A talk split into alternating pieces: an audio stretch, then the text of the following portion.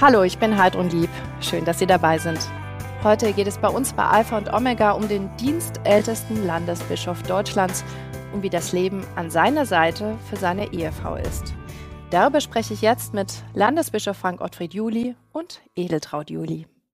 Herr Landesbischof, im Juli werden Sie Ihr Amt übergeben an Ihren Nachfolger Ernst Wilhelm Gohl. Wie emotional ist es denn für Sie? Na, ich glaube, das ist schon ein emotionaler Moment. Natürlich ist man innerlich darauf vorbereitet, aber es gibt dann ja diesen Ritus, dass man das Amtskreuz von den Schultern nimmt und seinem Nachfolger um die Schultern legt. Und in dem Moment ist klar, die Verantwortung geht auf jemand anderes über. Und wenn man 17 Jahre im Amt war, ist man da auch zusammengewachsen mit der Aufgabe. Aber es ist vielleicht auch ein Moment dann auch neuer Freiheit. Beschäftigen Sie sich schon mit dem Ruhestand, also was Sie machen wollen, außer Kochen lernen? Oder verdrängen Sie das erstmal noch? Ja, es ist im Moment vielleicht wie in einem Aquarellbild. Es fließt so ein bisschen zusammen. Zum einen habe ich noch viele Aufgaben, die bis Juli erledigt werden müssen. Also es gibt da jetzt keinen Besinnungsurlaub oder sowas. Gleichzeitig überlege ich mir natürlich, wie die Zukunft wird. Ich habe eins, zwei, drei weitere Aufgaben noch eine Zeit lang. Aber ich freue mich schon, ja, kochen, Italienisch lernen und wieder Philosophie weitertreiben wie am Anfang meiner Berufslaufbahn. Ja. Frau Juli, was überwiegt denn bei Ihnen? Ist es mehr so die Freude, dass Sie dann auch endlich mehr Zeit zusammen haben oder auch Bedauern, dass es vorbei ist? Also ich denke, das ist beides. Man, man schaut zurück und freut sich über die Zeit, die man da verbracht hat und was man alles erlebt hat. Und gleichzeitig ist es natürlich ein Abschied. Das ist auch. Aber ich freue mich eigentlich auch, dass ich jetzt zum Beispiel vielleicht Termine freier vergeben kann und angehen kann und nicht immer aus dem Kalender von meinem Mann nachschauen lassen muss, ob das immer Ja geht oder mhm. nicht, ob wir da Urlaub machen können, sondern ich kann einfach planen, mhm. so wie es uns beide dann Außer der, der Terminplanung, auf was freuen Sie sich sonst am meisten? Na, vielleicht freue ich mich sogar auf das gemeinsame Kochen. das weiß ich noch nicht so genau. Ja. Aber doch auf solche Sachen auch. Ja. Herr Juli, Sie haben sich ja beide im Theologiestudium kennengelernt in Wien. Was hat Sie denn damals an Ihrer Frau fasziniert? Ja, das war äh, am Anfang war das einfach äh, eine Freundschaft, weil sie mit einer Kollegin aus Tübingen kam. Meine Frau war eher zurückhaltend und ich war in der Zeit, äh, habe ich auch noch katholische Theologie studiert, so dass es bei einer freundschaftlichen Beziehung blieb und sagen wir mal, die Faszination war in den letzten zwei Wochen, äh, bevor ich Abschied nahm aus Wien. Und ähm, dann haben wir einen wunderbaren Abend beim Heurigen verbracht und der Mond war da. Also es war schon schön. Aber mit Studienkollegen zusammen. Mit Studienkollegen, wir, wir waren nicht ganze, allein. Und das war aber der Doppelpunkt, Gruppe. um ja, dann weiter miteinander ähm, auf den Weg zu gehen. Das Und doch eher dann evangelisch. Dann doch eher evangelisch, selbstverständlich. ich wollte auch evangelisch bleiben, aber ja. äh, klar, ich war damals auch viel in Klöstern und so weiter. Mhm. Aber es war dann eine wunderbare Wegweisung, mit meiner Frau in die Zukunft gehen ja. zu dürfen. Was fanden Sie denn toll an Ihrem jetzigen Mann? Ja, vielleicht auch seine unbekümmertere Art. Ich war sicher etwas, du hast gesagt, ruhiger, zurückhaltender. Einfach von der Lebensentwicklung, die wir bis dahin genommen haben, war mein Mann etwas unbekümmerter. Schaute er aufs Leben als ich. Hm. Aus verschiedenen Gründen. Sie sind seit 43 Jahren verheiratet. Was ist denn das Geheimnis Ihrer Ehe, würden Sie sagen? Das ist eine schwierige Frage, aber die wird einem oft gestellt. Ich glaube, dass wir uns viel austauschen, viel unter uns auch unterhalten, auch wenn wir jetzt nicht immer diese Wahnsinnszeit haben. Aber ich glaube, es ist nicht immer eine Frage der Quantität, sondern auch der Qualität. Und ich glaube, die stimmt bei uns. Zu unseren Kindern, wo die geheiratet haben, habe ich gesagt, ihr müsst aber auch mit euren Ehepartner streiten können. Und zwar meine ich das wirklich so, man muss gut streiten können, dass man sich mal kontrovers auseinandersetzt, aber wieder zusammensetzt. Also nicht entfernt. Ja, ist schwer auszudrücken. Ich glaube, das ist auch ein Geheimnis, dass ja. man sich auch auseinandersetzen kann, um sich wieder zusammenzusetzen. Also gute Kommunikation. Gute üben. Kommunikation, äh, ja. Das ist, glaube ich, schon wichtig und ein Grundvertrauen ja. haben. Und auch, eine, dass man Interesse immer behält am anderen ja. und auch eine Neugier. Ja, Sie haben gerade das Thema Zeit angesprochen. Ihr Mann war natürlich viel unterwegs als Landesbischof. Wie mhm. anstrengend war das denn für Sie? Wenn er unterwegs war, ja, da, dann äh, war das manchmal nicht ganz ohne, ganz alleine in dem großen Haus. Kinder waren dann ja schon weg. Aber ja, das war eigentlich kein Problem. Meine Mutter hat lang bei uns gewohnt, sechs Jahre. Dann war ich auch beschäftigt oder angebunden. Und wo sie mal nicht mehr war, habe ich ihn ab und an auch mal begleitet. Wie viel haben Sie Ihrer Frau denn zugemutet in der Zeit als Landesbischof? Ich glaube schon äh, einiges zugemutet, weil es kam schon oft vor, dass ich was Terminfragen betraf, auch nicht immer gut kommuniziert habe und dann gesagt habe, äh, morgen Abend äh, kommt der Kardinal aus Rom zu uns vorbei oder dann hatten wir den äh, Religionsminister aus dem Oman, äh, der mit seiner Zweitfrau kam. Dass die Zweitfrau kam, wussten wir erst zehn Minuten vorher. Und dann hat meine Frau noch improvisiert, dass sie mit der Ehefrau Frau dann etwas saß, weil da auch eben fremde Männer dabei waren, die die Frau die, nicht gekannt hat. Und dann, dann ist es in der Kultur so, dass sie da nicht dabei sitzen möchte. Und solche Aktionen. Ähm, das war nicht immer so. Wir haben auch lang geplant und ausgetauscht, aber äh, überraschend Gäste mitzubringen, das war schon eine Herausforderung manchmal. Oder dann auch zu kochen für eine größere Zahl. Das hat meine Frau auch dann gemacht. Wie haben Sie sowas erlebt? War es auch so ein bisschen einschüchtern, wenn so wichtige Menschen da plötzlich bei Ihnen zu Hause ja, aufschlugen? Das stimmt schon. Also gerade wo er zum Ostermarkt kam, ich glaube, das Ostermarkt, da, da kam die Frau mit. Oder es ist, er war insgesamt zweimal da, aber auch andere macht man sich schon etwas Gedanken, aber denkt man, ich kann auch nicht mehr machen, als dass ich das jetzt eben mache. Ich dachte, das ist so, wie wenn Freunde kommen. Mhm. Herr Juli, Ihre Frau ist ja auch studierte Theologin. Ich habe es ja Anfang schon erwähnt. Wie viel Handschrift von ihr ist denn in Ihren Predigten oder Reden drin gewesen? Ja, also ich habe die Predigten schon, äh, sagen wir mal, selber entworfen und geschrieben, aber es gehört fast immer dazu, dass ich meiner Frau den Text nochmal vorlege. Weniger, dass sie jetzt die theologische Redakteurin mhm. ist, aber Sie sagt manchmal, Mensch, das Beispiel, äh, das versteht man nicht, wenn da gleich der andere Satz kommt. Also sie ist dann meine erste Predigthörerin und Predigtleserin und das hilft mir sehr, weil meine Frau, glaube ich, so zwei Ebenen in sich vereinigt. Das eine ist, dass sie immer kirchlich engagiert war und auch so erzogen wurde. Und das andere war, dass sie auch theologische Gedanken teilen kann. Aber sie ist mehr Anwältin derer, die das dann hören müssen und nicht in einem theologischen Seminar sitzen. Ja. Jetzt sind Sie ja theologisch, sage ich mal, auf Augenhöhe. Sie haben ja beides Gleiche auch studiert, aber Ihr mhm. Mann war immer im Rampenlicht. Wie war das denn für Sie? Ja, ursprünglich wollten wir eigentlich schon immer in die Gemeinde gehen und dann dachte ich, dann haben wir ja beide irgendwo entstanden. Aber das hat sich anders entwickelt, aber ich konnte damit gut leben. Also ich habe damit keine Probleme mhm. gehabt, weil ich, wenn ich so zurückdenke, äh, Theologie schon, aber ich glaube, aufs Predigen hatte ich jetzt nicht unbedingt so das Interesse dran. Ich hätte vielleicht mehr die Seelsorge gemacht. Also wir haben das, glaube ich, gut gemacht, wenn ich viele manchmal höre, auch von Bekannten oder Freundinnen, die dann schon klagen, dass man immer nur die Frau von ist. Das Problem hatte ich jetzt eigentlich nicht. Das war mir klar. Das ist, er hat das Amt und ich gehe als seine Gefährtin, Begleiterin, wie auch immer mit mhm. und habe schon auch meinen Stand, aber nicht diesen. Herr Juli, im Jahr 2000 und im Jahr 2006 hatte Ihre Frau ein Aneurysma im Kopf.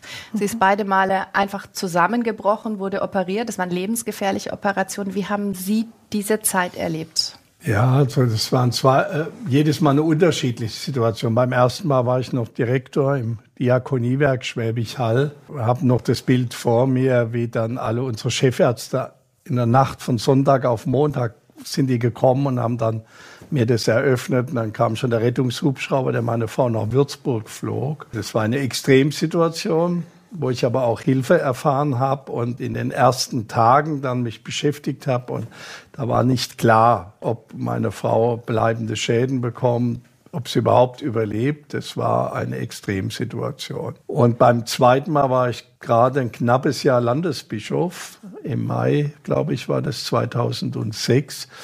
Und äh, das war auch äh, noch anders, aber extremer, weil dann die gesamte Landeskirche das mitbekommen hat, weil ich eine große Festveranstaltung am nächsten Tag absagen musste, so dass der Ministerpräsident plötzlich Bescheid wusste. Da habe ich mich getragen gefühlt von ganz vielen Menschen. Ein Beispiel, ich habe, da lag meine Frau immer noch im Koma in äh, Würzburg und ich musste im Festgottesdienst halten im Ulmer Münster zum Landesposaunentag. Und da haben aber viele Menschen, haben das so mitbekommen, das hat mich auch sehr berührt. Und was mich noch berührt hat, dann äh, war, dass mir einige Pfarrfrauen geschrieben haben, die das irgendwie äh, sehr beeindruckt hat, dass ich 14 Tage nach der Erkrankung meiner Frau, also 14 Tage lang Auszeit genommen habe, um bei ihr zu sein. Das fanden viele ein starkes Zeichen. Es war aber nicht als Zeichen gedacht, sondern es war klar, dass ich in den ersten Tagen, wo gar nichts klar war, wie es weitergeht, nicht äh, Business as äh, usual machen kann. Mhm. Welche Erinnerungen haben Sie denn an die Zeit, Frau Juli? Ja, ich habe schon einig an die erste Zeit nicht, da war ich einfach weg und so habe dann später auch mal zu meinem Mann gesagt, das ist ja weit von Stuttgart nach Würzburg. Da sage ich, wieso bist du denn jeden Tag hingekommen, wenn ich gar nichts gemerkt habe, wenn ich im Koma lag. Aber so im Nachhinein denke ich vielleicht, äh, vielleicht war das eben doch gut, wenn jemand da sitzt und es geht vielleicht auch ins Unterbewusstsein rein. Also von da habe ich jetzt keine Erinnerung, aber ja, wo man so aufgewacht ist, da war dann doch das Erste, was ich gesehen habe, mein Mann und was ich noch so als Erinnerung habe, ich weiß gar nicht, ob das beim ersten oder zweiten Mal war, da hat mein Mann zu mir gesagt, es sind so viele Gebete, so viele guten Wünsche gekommen, das ist wie wenn ein ganzer Mantel aus Gebeten um dich rumgelegt würde. Und dieses Bild, das ist bei mir geblieben. Mhm. Das war ein schöner Ausdruck einfach, der mir da mitgegeben wurde. Ja.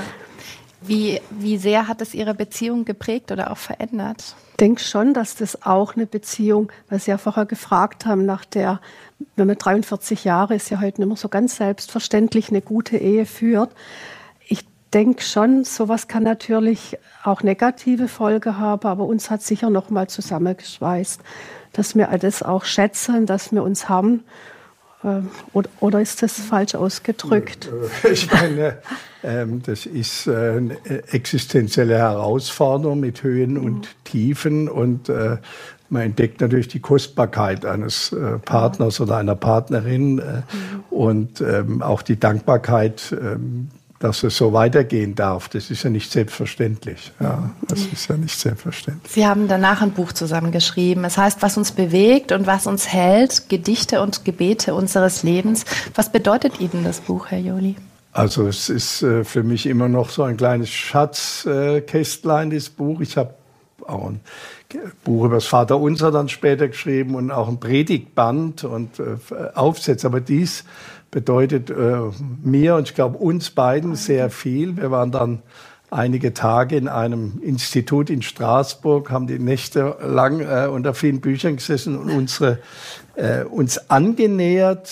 Äh, wir haben unterschiedliche Biografien, was Literatur und Lyrik betrifft, und haben uns angenähert im gemeinsamen Finden von Gedichten. Es ist also, wenn Sie so wollen, der Prozess, dass dieses Buch so entstanden ist, das war eigentlich das, äh, das, das Wunderbare, ja. uns auszutauschen. Und äh, dann wurden ja noch Interviews in Zusammenhang mit diesem Buch geführt. Und ähm, das Entscheidende, aber vielleicht der Kern dieses Buches, dieses Gedicht, was meine Frau, äh, nachdem sie aus dem Koma aufgewacht äh, war, und der Chefarzt fragte, äh, was, Frau Juli, verstehen Sie mich? Genau. Ich bin eigentlich ständig gefragt worden, Frau Juli, wann haben Sie Geburtstag? Was haben wir heute? Wo sind Sie?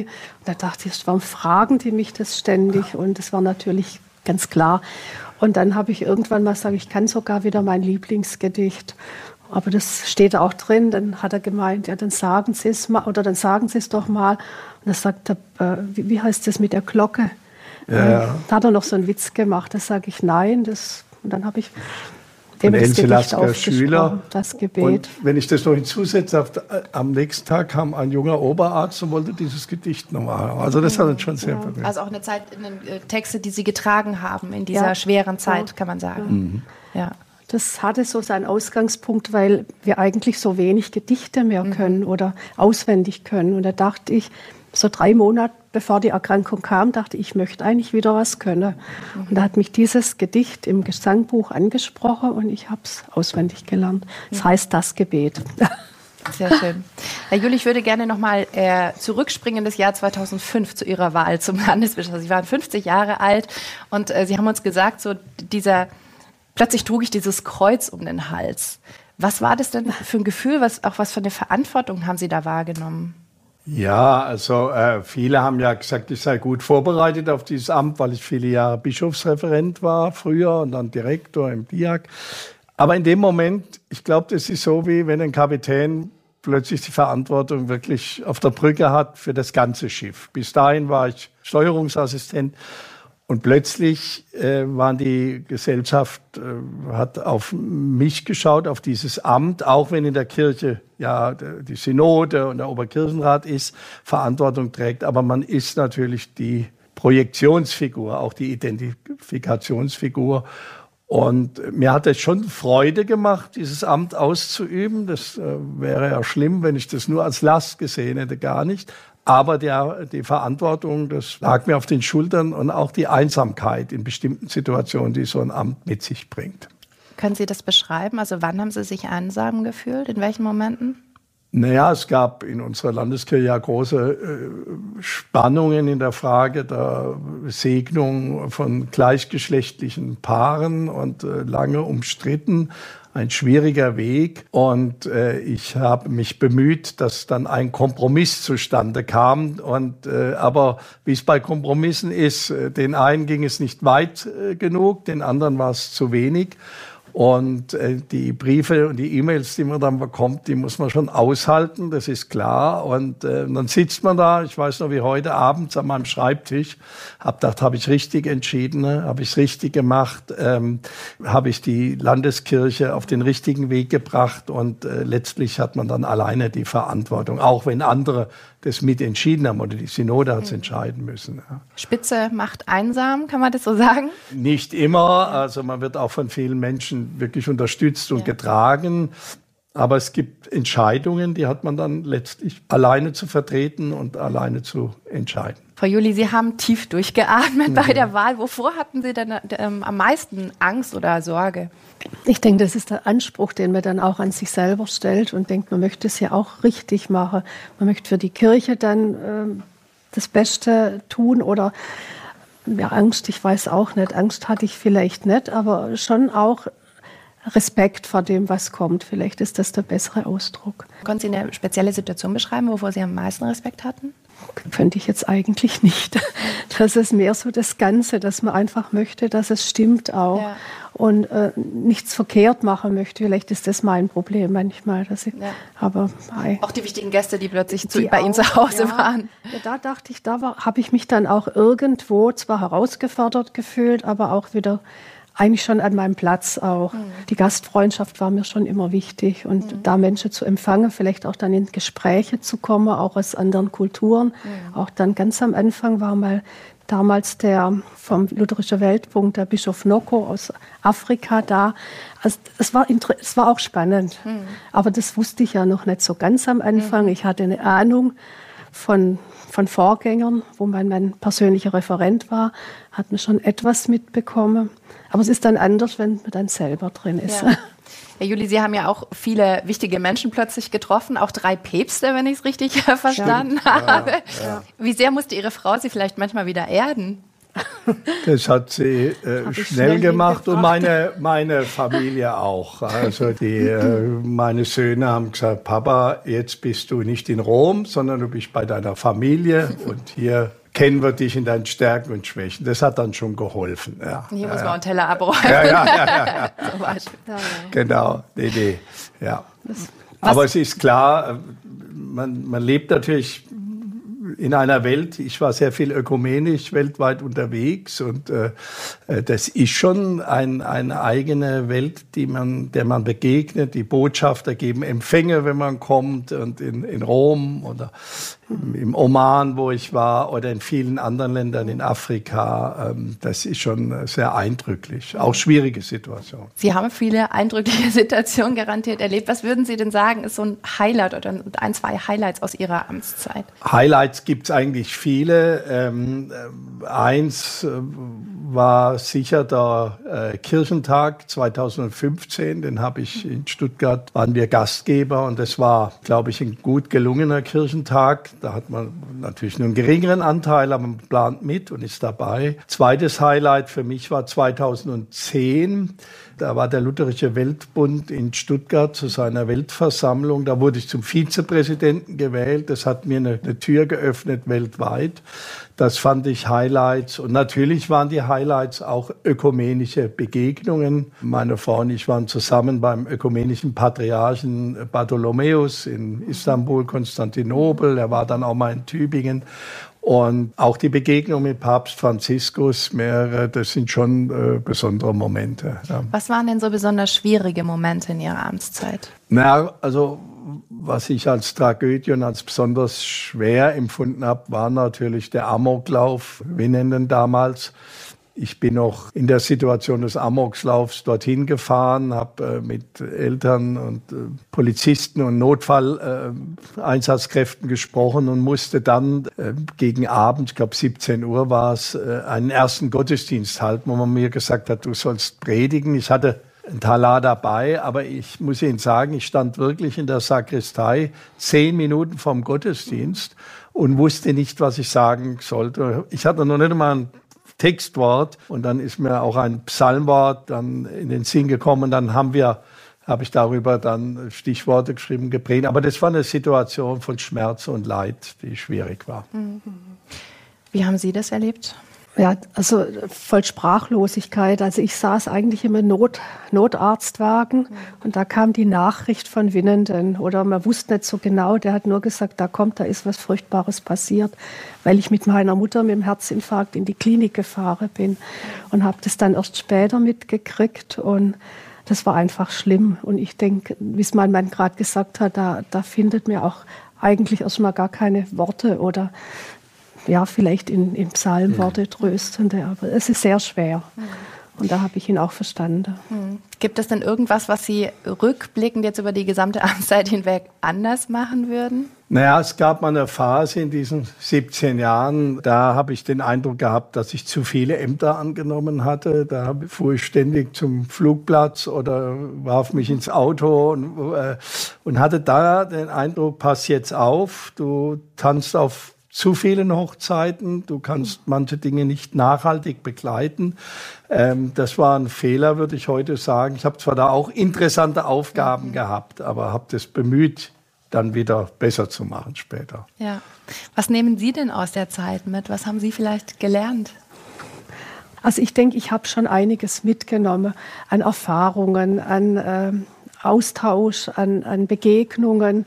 Das ist schwer auf einen Nenner zu bringen, aber das wird mich sicher auch noch die nächsten Jahre vielleicht im Rückblick etwas beschäftigen. Ich habe eigentlich zu meinem Mann gesagt, eigentlich sollten wir mal ein bisschen was aufschreiben, was mhm. uns so alles in den Jahren begegnet ist. Vielleicht kommt noch mal ein Buch raus. Vielleicht kommt genau. noch mein Buch. Ja. Habe ich aber eher an uns privat gedacht. Herr Juli, was würden Sie denn gerne Ihrem Nachfolger mitgeben? Das Wort Geistesgegenwart beschäftigt mich. Ich glaube, er hat es auch, aber er bekommt es auch sicher immer neu geschenkt, nämlich aktiv zu sein, nach vorne zu denken in diesen Veränderungsprozessen, die wir, vor denen wir jetzt stehen und gleichzeitig eine innere Ruhe zu bewahren, auch eine Gelassenheit. Aus dieser Mischung heraus wünsche ich ihm von Herzen Gottes Segen und Geleit.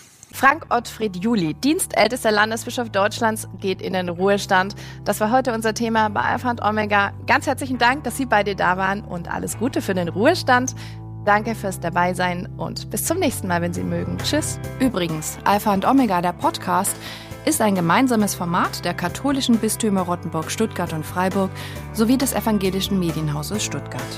Zu sehen sind die Sendungen auf den privaten Fernsehsendern in Baden-Württemberg auf Bibel TV und auf YouTube. Weitere Infos finden Sie unter kirchenfernsehen.de und kip-tv.de. Wenn Sie Fragen, Wünsche oder Feedback haben, schreiben Sie uns gerne an info@kirchenfernsehen.de.